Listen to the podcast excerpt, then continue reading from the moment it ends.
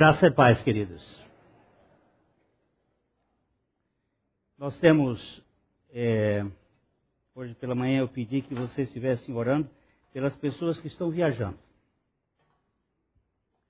Porque nossas estradas são muito perigosas. E hoje tem muita gente nesse feriado mais prolongado e sai. Vamos estar pedindo ao Senhor por isto. É... João capítulo 1. Nós vamos ler do 15 ao 32. Vamos do 15 ao 29, ao 28, a gente vai ah, passar só para ter a memória é, recapitulada. Vamos assim, Fernando, fazendo uma leitura e parando um pouquinho até chegarmos ao 29. João testemunha a respeito dele e exclama: Este é o que eu, de quem eu disse: O que vem depois de mim tem, contudo, a primazia, porquanto já existia antes de mim. O, o, o registro do apóstolo João a respeito de João o Batista é que ele não chamava atenção para si. E nós podemos dizer, Senhor, tem misericórdia de nós, para que Cristo seja visto em nós e através de nós. Ele aponta Jesus como tendo a primazia por causa da sua existência eterna ou pré-existência.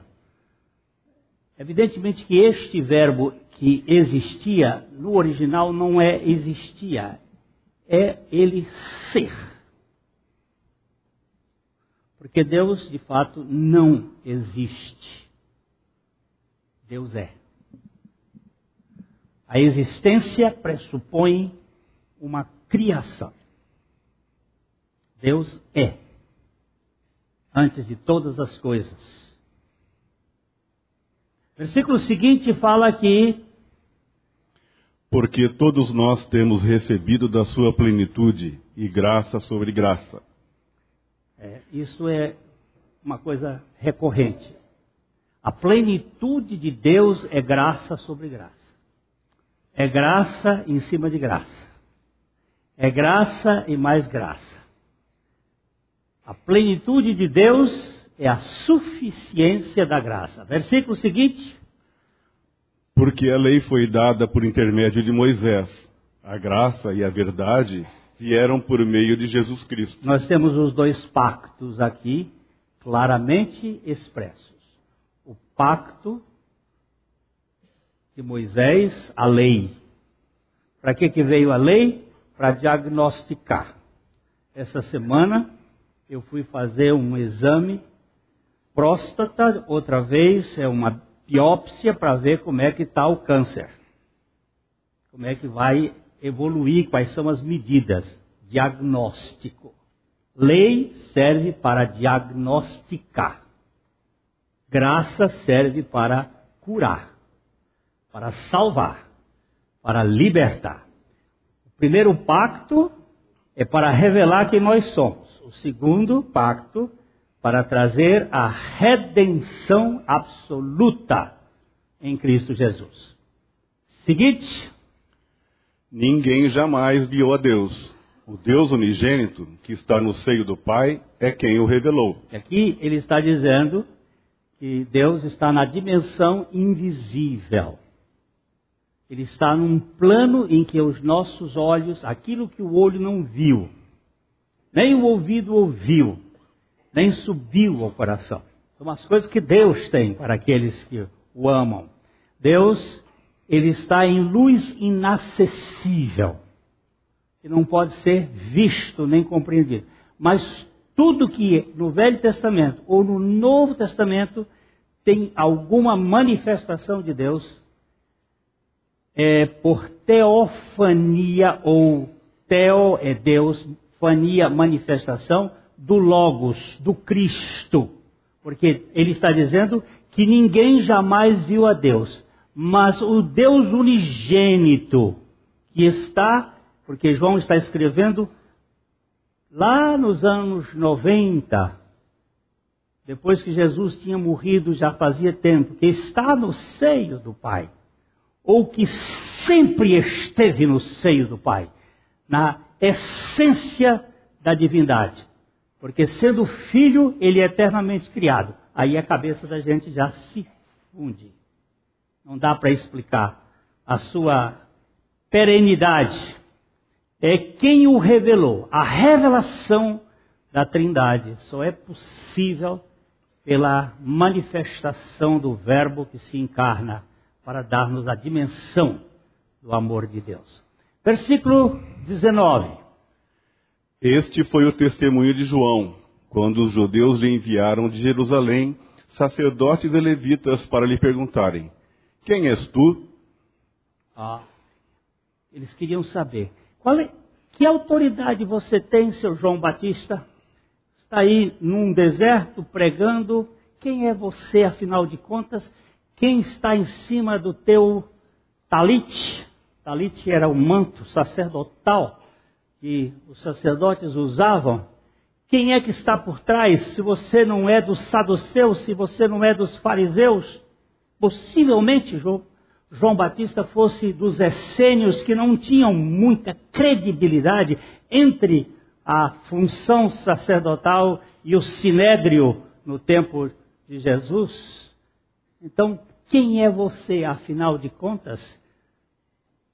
Seu profetinha ambicioso, arrogante, que está falando contra a destruição desse sistema que tem milhares de anos, ou milhares, pelo menos 1.500 anos de vida. Quem é você? Quem és tu? Verso 20. Ele confessou e não negou. Confessou, eu não sou o Cristo. Por que, que ele confessou que eu não sou o Cristo? Eles perguntaram quem és tu. Mas é que muita gente já achava que por causa do que ele estava fazendo, ele devesse ser o Cristo. Ele já começa dizendo: Eu não sou o Cristo, eu não sou o Messias.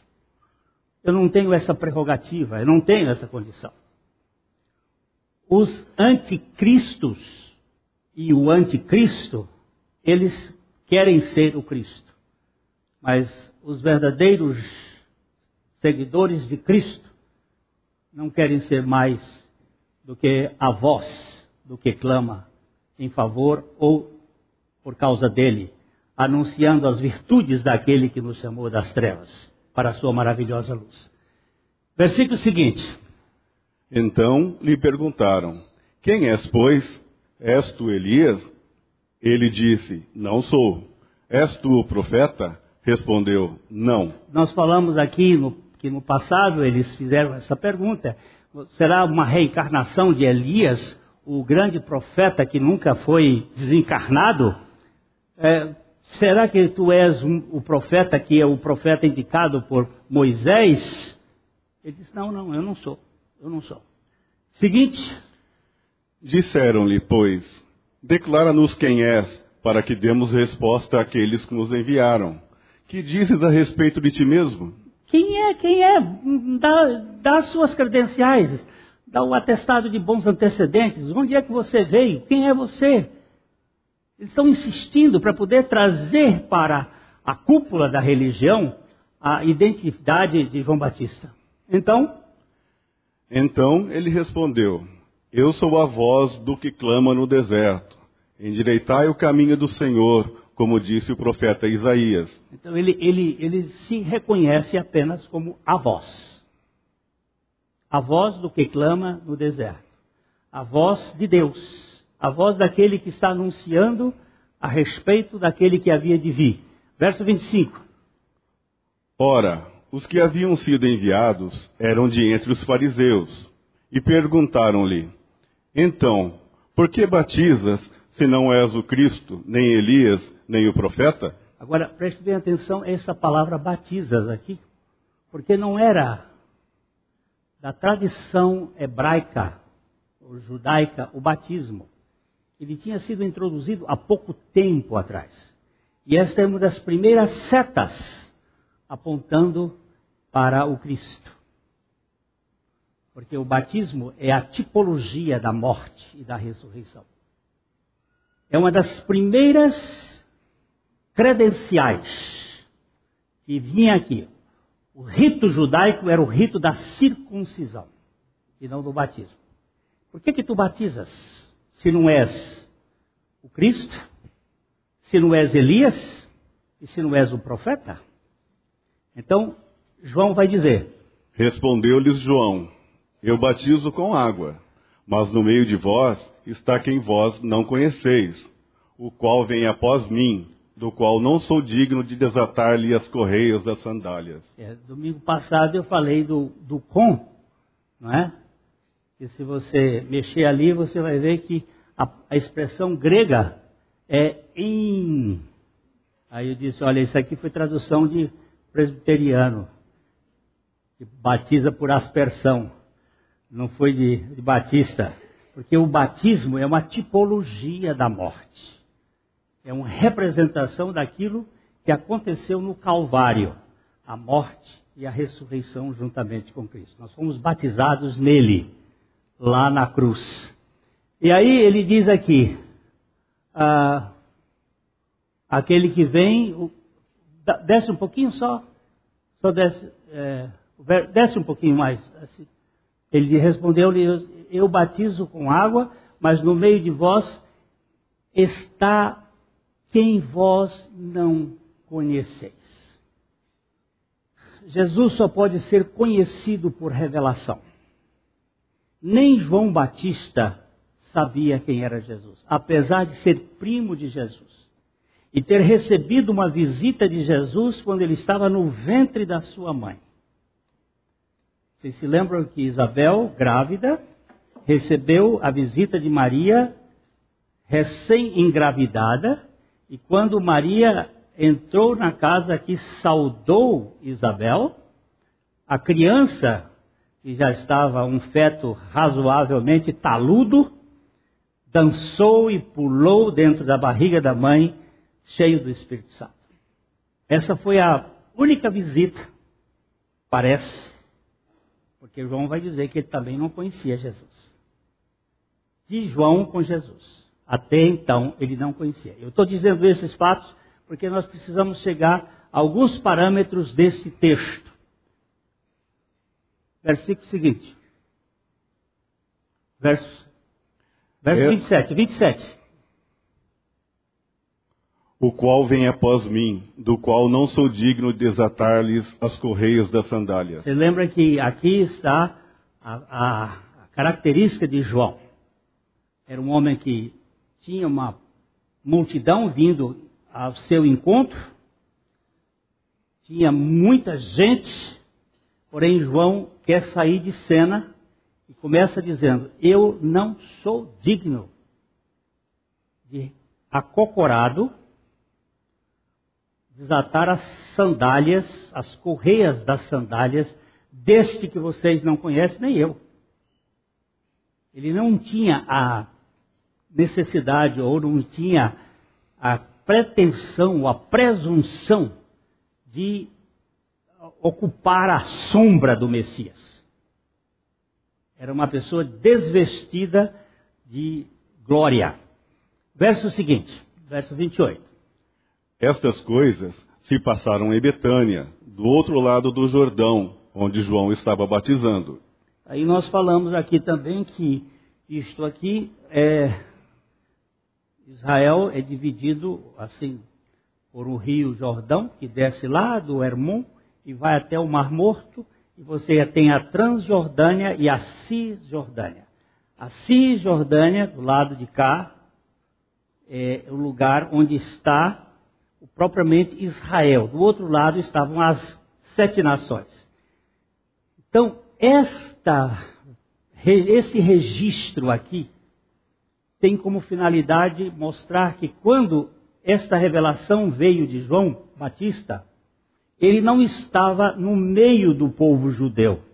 Ele estava entre as nações, porque João é o evangelista que prega um evangelho não para os judeus como Mateus pregou. Nem tinha o foco nos gregos em si, nem tinha o foco como Lucas, que olhava para os gregos, nem o foco estava como Mar Marcos, que era nos romanos, mas João prega o evangelho para o mundo, para as nações, para todos os povos. Então aqui ele estava na Transjordânia, do outro lado do Jordão, no meio daquelas nações, trazendo esta mensagem, mensagem de do Cristo, daquele. Agora o verso 29. No dia seguinte, viu João a Jesus, que vinha para ele, e disse: Eis o Cordeiro de Deus que tira o pecado do mundo. Senhor, tem misericórdia de nós e dá-nos a revelação da tua palavra. Amém. No dia seguinte, você vai encontrar daqui para frente, em todo o capítulo, essa expressão aqui e acolá, no dia seguinte. Até chegar no capítulo 2, quando diz três dias depois. Tudo está encaixado dentro do processo da revelação.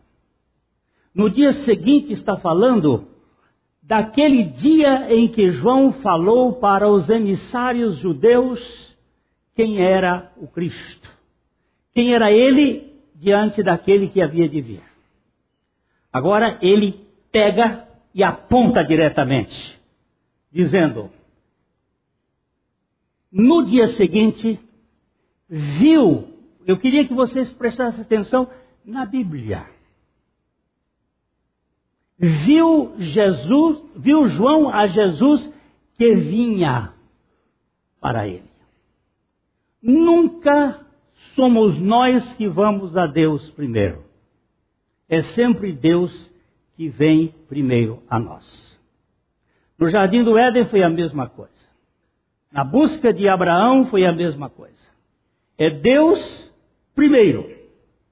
É Deus que vem é Deus que vem. O Evangelho é sempre o movimento do céu abaixando a terra. A religião é a terra querendo ir para o céu. Quando você vê, vir o movimento de baixo para cima, isso é religião.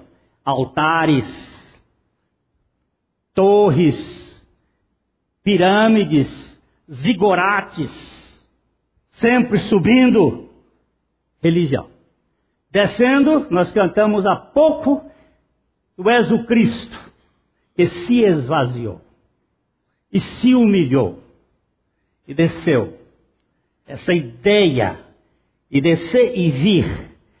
Naquele dia, no dia seguinte, viu João a Jesus que vinha para ele e disse: Quando ele viu Jesus, como é que João sabia? Ele nunca tinha visto. Você vai ver como o texto para frente vai dizer: Eis o Cordeiro de Deus. Todos os católicos antigos do tempo da missa em latim sabiam perfeitamente, ou sabem perfeitamente, que o padre começava a missa dizendo: Esse Agnus Dei que tolat peccata mundi. Olha o Cordeiro de Deus que tira o pecado do mundo. Aí como é que respondia? Não lembra mais? é passado. Pois bem, eis o Cordeiro de Deus que tira o pecado do mundo. João está afirmando que esse Cordeiro, ele veio com uma obra, não só para os judeus, mas para todos os que vierem a crer, ou seja, todos os eleitos de Deus desde a fundação do mundo. Não há como não ver isto daqui para frente. Vamos lá?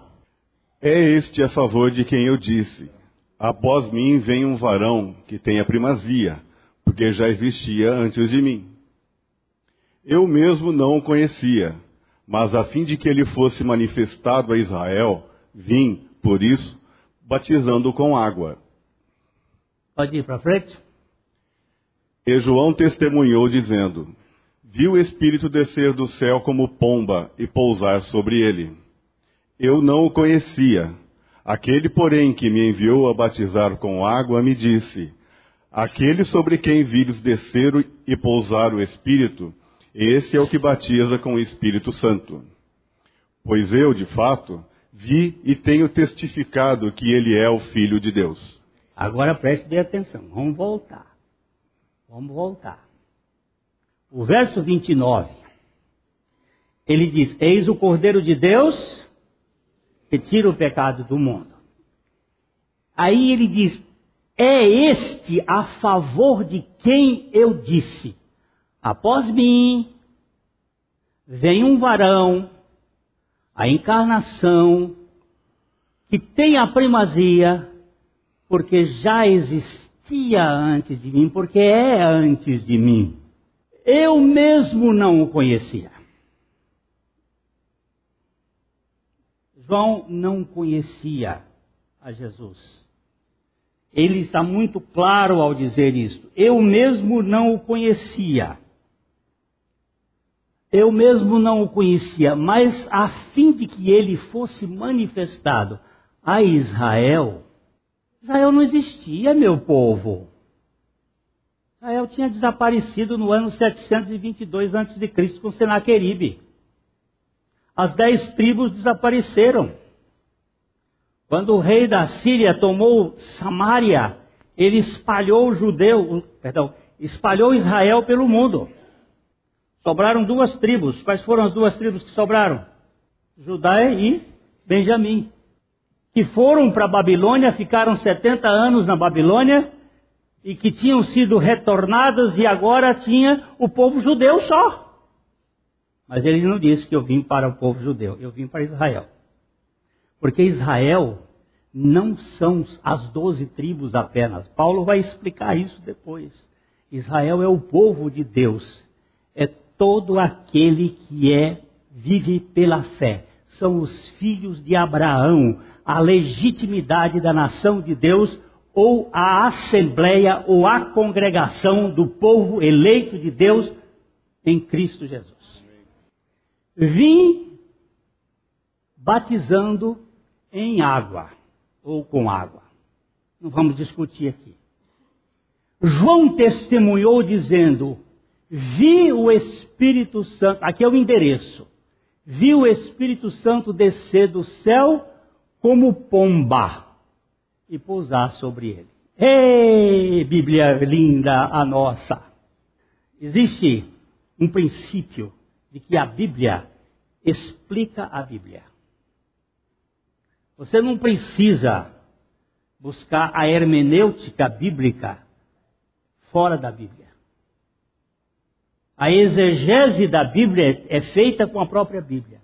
O que que João apanha? Ele apanha o dilúvio. Por que o dilúvio? Porque o dilúvio é uma prefiguração do batismo. Eu não sei se vocês se lembram de Pedro. Vamos dar uma olhadinha no apóstolo Pedro.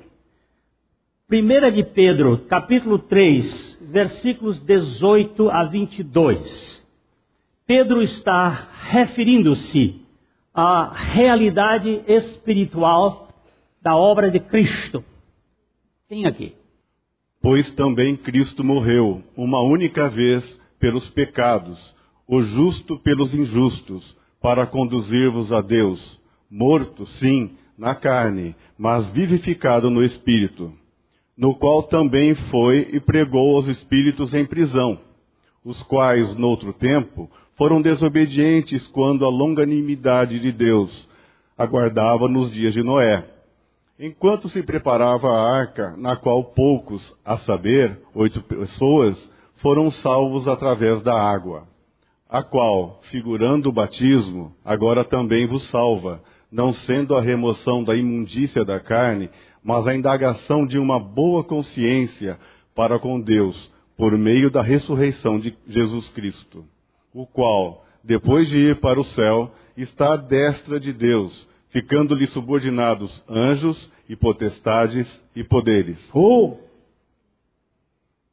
O apóstolo Pedro tem umas coisas engraçadas. Numa das suas cartas, ele diz que Paulo escreve coisas difíceis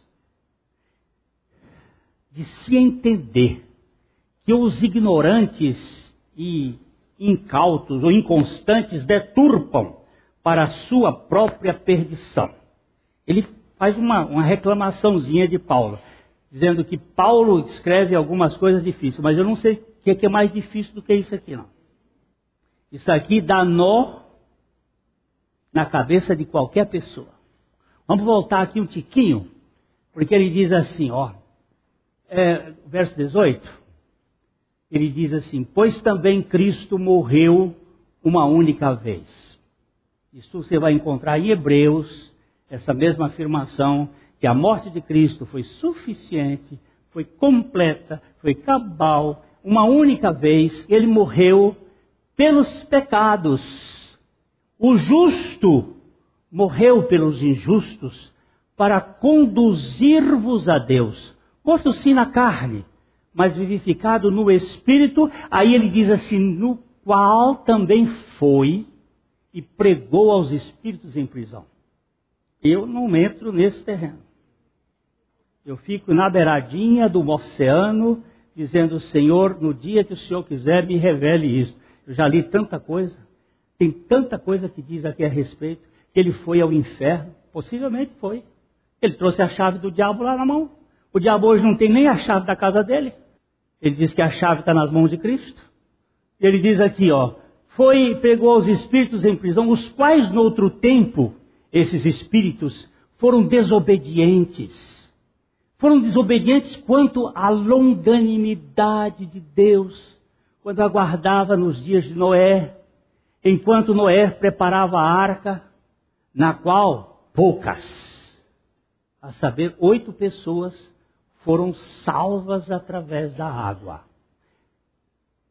Este aqui, o qual, a qual, água, figurando o batismo, agora também vos salva, sendo, não sendo a remoção da imundícia da carne, mas a indagação de uma boa consciência para com Deus por meio da ressurreição de Jesus Cristo. Ele tacou a morte lá no verso 18, ele taca a ressurreição agora no verso, mostrando que o batismo é a figura que traz a realidade espiritual da nossa inclusão e da nossa ressurreição em novidade de vida em Cristo Jesus.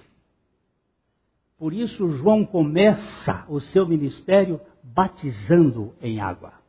Ele traz a mensagem da identificação do pecador em Cristo e a sua morte e ressurreição com Cristo.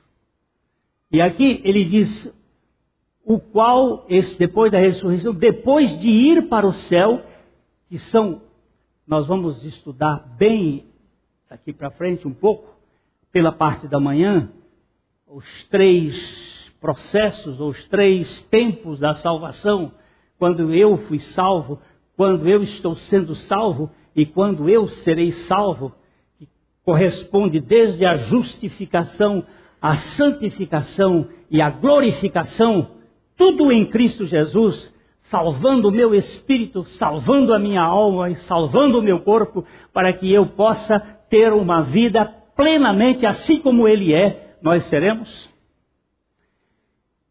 Tudo isto feito numa só pessoa, o Senhor Jesus Cristo. Agora, como é que João descobriu que aquele Nazareno Aquele carpinteiro era o Cristo. Porque ele disse, vamos voltar agora para João capítulo 1, o capítulo 1, o verso 30 e 31, 30 e 31, 30, vamos ver. Eu mesmo não o conhecia. Você viu como é mais fácil de pegar aqui agora?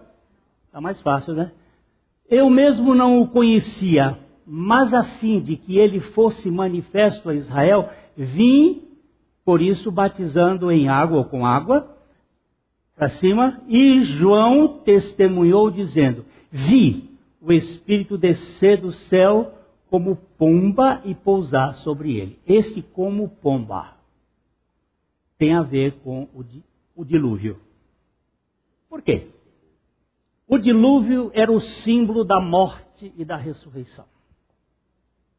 E o dilúvio teve dois mensageiros que Deus usou para mostrar o que é a realidade espiritual.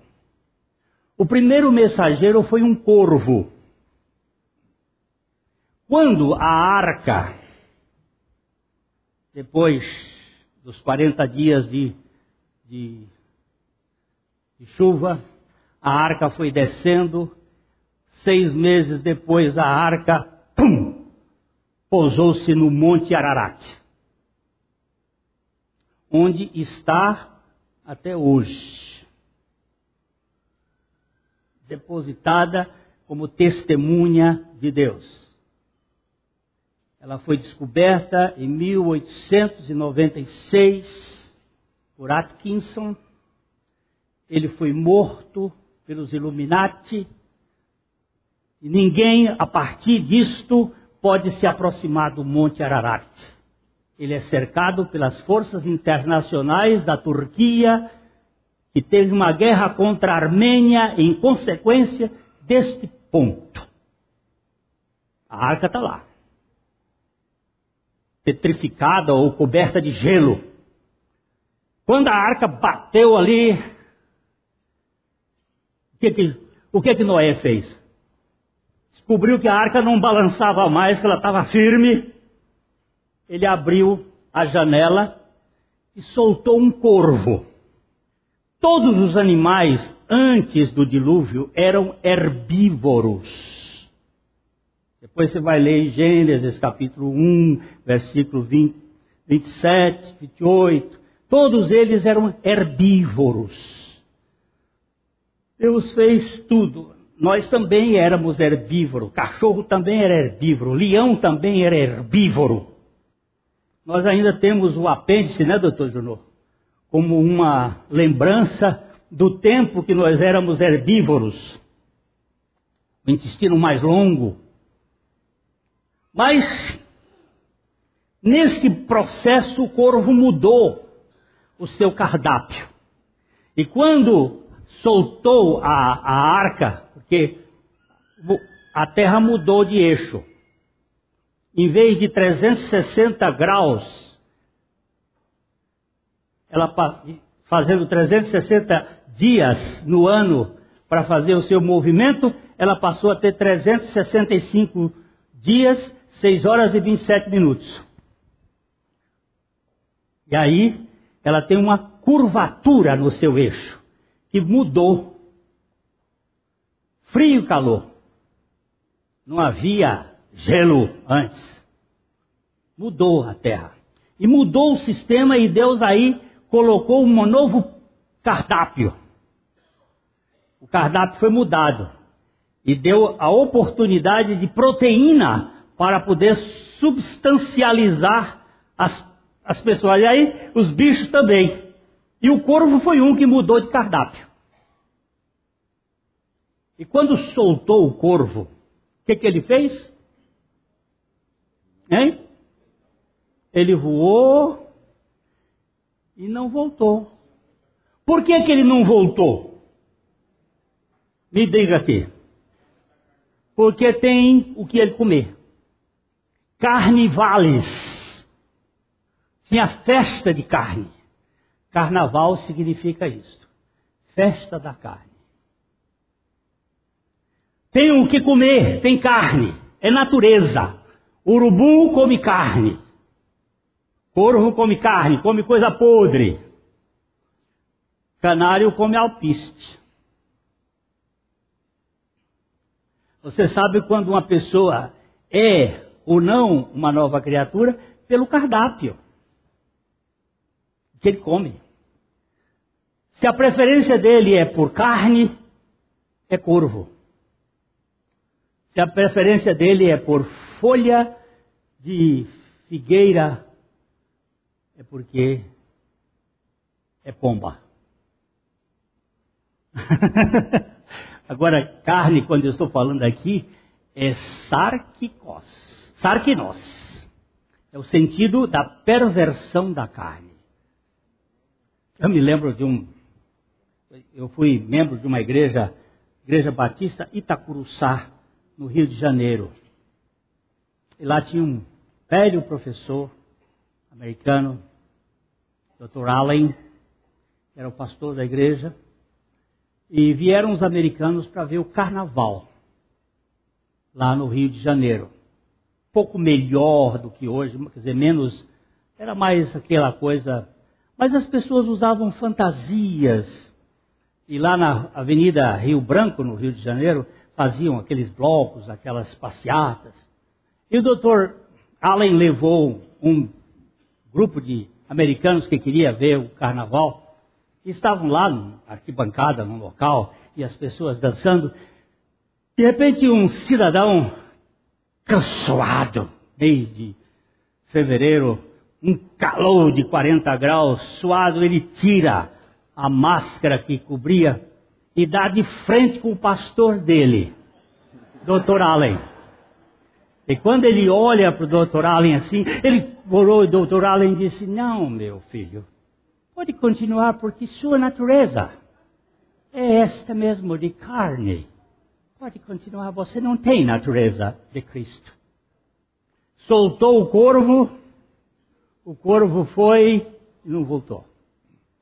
Sete dias depois, estou resumindo, está tudo anotado, mas estou resumindo. Sete dias depois, ele pega e solta uma pomba. Você vai verificar as figuras bíblicas. A pomba sai, dá uma volta, não encontrou lugar para pousar e voltou. Noé estendeu a mão, pegou a pomba, colocou. Sete dias depois, depois, se você quiser estudar, sete dias, sete dias, sempre a semana, semana da morte, a semana da ressurreição, a semana da exaltação. Tudo tem significado da palavra de Deus. Sete dias depois, ele solta de novo a pomba. E ela foi, e daqui a pouco voltou, no seu biquinho, com um ramo da ressurreição. Uma figueira havia brotado. Figueira é símbolo da obra da redenção de Cristo, é o símbolo daquilo que vem da morte. Trouxe a folhinha e aí você vê a esperança. A terra está brotando, há esperança. Porque nós vivemos movidos por esperança. E a esperança é pela ressurreição.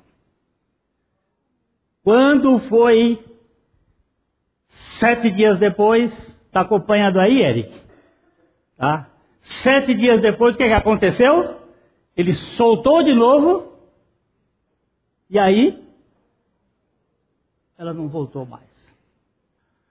Isso tem a ver com o Espírito Santo.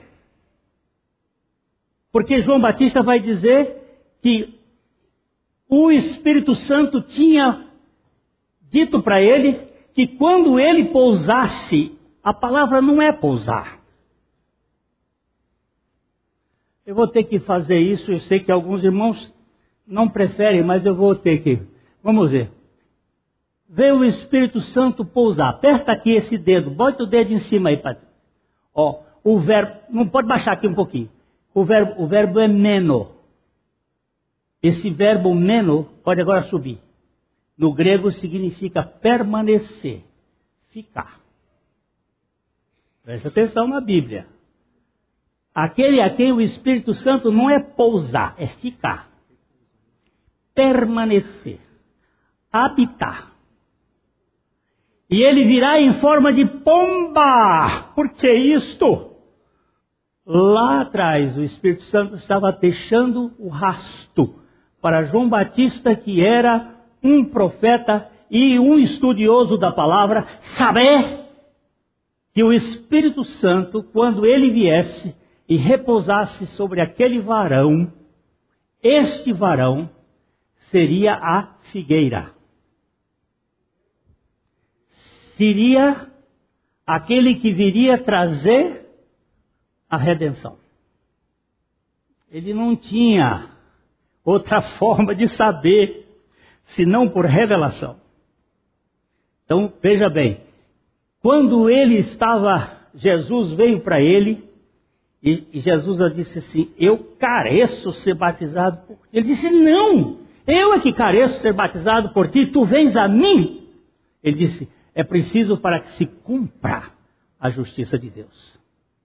Então Jesus teve a visita do Espírito Santo, que, que João Batista, João Batista identificou como sendo a senha para dizer: Eis o Cordeiro de Deus que tira o pecado do mundo.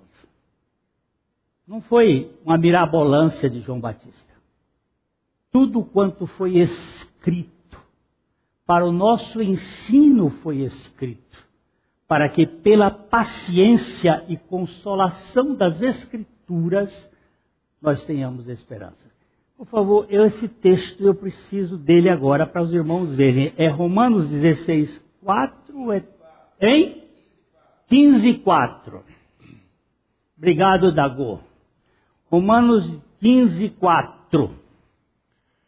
Pois tudo quanto, outrora, foi escrito para o nosso ensino, foi escrito, a fim de que, pela paciência e pela consolação das Escrituras, tenhamos esperança. Você prestou atenção? Tudo, tudo, tudo quanto foi escrito. Barba, cadê seu, sua caneta? Você hoje não trouxe. Agora acendeu. Tudo, tudo, tudo quanto outrora foi escrito. Para o nosso ensino foi escrito, a fim de que pela paciência e pela consolação das Escrituras, tenhamos esperança. Queridos irmãos em Cristo Jesus, João Batista não teve dúvida de apresentar ao mundo o Cordeiro de Deus. Estava identificado, estava selado.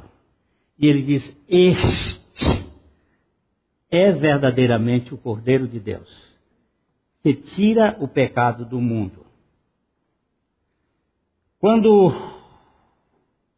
ele pregava o batismo, ele anunciava a obra da redenção do homem pela morte e ressurreição de Jesus Cristo.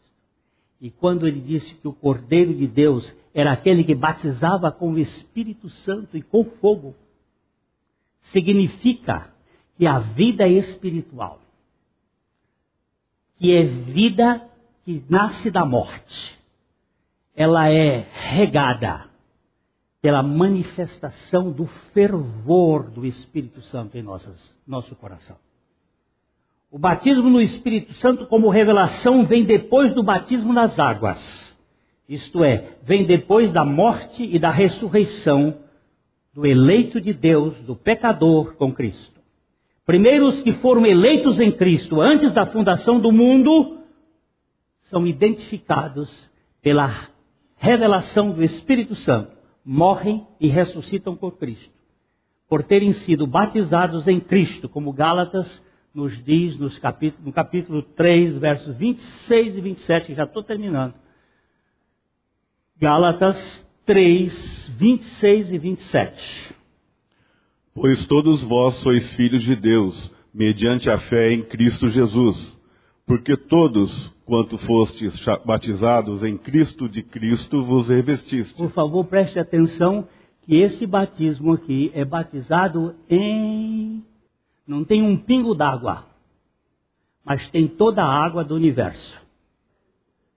Eu só quero lembrar vocês que o único evangelista que fala de água na redenção é João. Ele diz nascer da água e do Espírito. Ele diz que há três que testificam nos céus e três que testificam na terra, e o que testifica na terra, um dos elementos é a água, e ele foi o único que viu Quando a, a lança entrou no lado de Jesus, saiu sangue e água. Para dizer que tinha água, tinha que estar muito perto. Porque à distância não se enxerga água misturada com sangue, mas ele viu água. Quando ele viu água, significa que a palavra de Deus estava sendo, porque a palavra de Deus é a água. Você não vai encontrar em nenhum lugar da Bíblia a criação da água. Você vê a criação da luz, você vê a criação da terra, você vê a criação das coisas, mas da água não. E a Bíblia diz que a água está no céu e a água está na terra. Quando você vê aqui que ele diz que fomos batizados em Cristo Jesus, nós fomos batizados na sua morte. Como diz Romanos 6. Isto aconteceu, de fato. Para aqueles que creem, é fato. E é fato de descanso. Porque o Senhor nos tira deste. O batismo nas águas fala simbolicamente da morte do pecador com Cristo. O batismo no Espírito Santo é a própria manifestação da vida de Cristo na nova criatura. A pomba repousou para sempre.